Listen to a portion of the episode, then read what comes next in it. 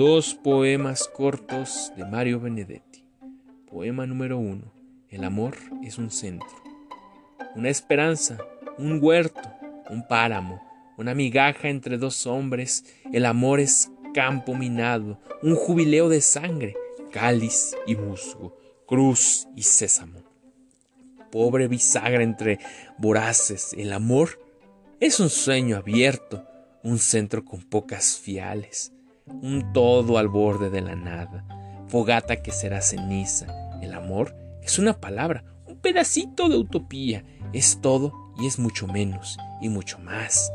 Es una isla, una borrasca, un lago quieto, sintetizado, yo diría que el amor es una alcachofa que va perdiendo sus enigmas hasta que queda una sobosa, una esperanza, una fantasmita.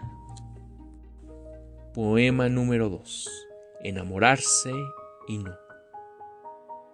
Cuando uno se enamora, las cuadrillas del tiempo hacen escalas en el olvido. La desdicha se llena de milagros, el miedo se convierte en osadía la muerte no sale de su cueva a enamorarse. Enamorarse es un presagio gratis, una ventana abierta al árbol nuevo, una promesa de los sentimientos, una bonanza casi importable y un ejercicio contra el infortunio. Por el contrario del desenamorarse, es ver el cuerpo como es y no como la otra mirada de lo inevitable. Es regresar más pobre al viejo enigma y dar con la tristeza en el espejo.